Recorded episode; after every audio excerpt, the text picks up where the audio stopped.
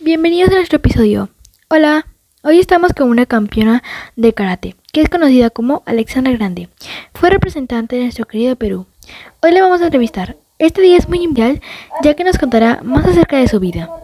Cuéntanos un poco más sobre ti. Nací el 5 de febrero de 1990 en Lima y crecí en el distrito de San Martín de Porres, junto con mis padres y hermana. Soy hija de Willy Grande y Mercedes Risco, quienes también participan en artes marciales.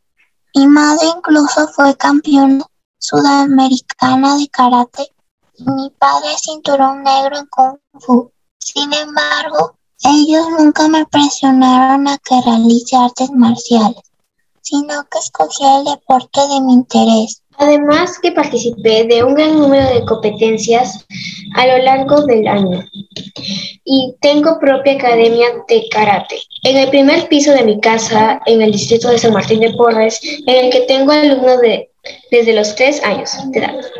Yo busco a través de mi academia de deporte, el deporte inculcar en los niños y jóvenes una serie de valores que nos lo pueden ayudar a desarrollarse de la mejor manera y así mejorar la calidad de vida de cada uno de ellos. ¡Wow! Eres una chica sorprendente. Tus padres deben estar orgullosos de ti. ¿Cómo es que descubriste tu pasión por el karate? Descubrí mi interés por el karate a los 7 años, cuando pasaba con mi mamá por el Estadio Nacional y vi a un grupo de personas practicando este deporte. En, ese mismo, momento le dije a mi mamá que quería meterme a clases para aprender karate. Es así como mi madre emocionada me llevó donde su antiguo entrenador para que tuviera mis primeras clases de karate, sin saber el éxito que tendría más tarde. Aparte del karate, ¿qué otro deporte practicabas? Realicé diferentes deportes cuando era pequeña, como la gimnasia, ballet, volei. Sin embargo, encontré que el karate es mi pasión, lo cual empezó como hobby y terminó convirtiéndose en la profesión.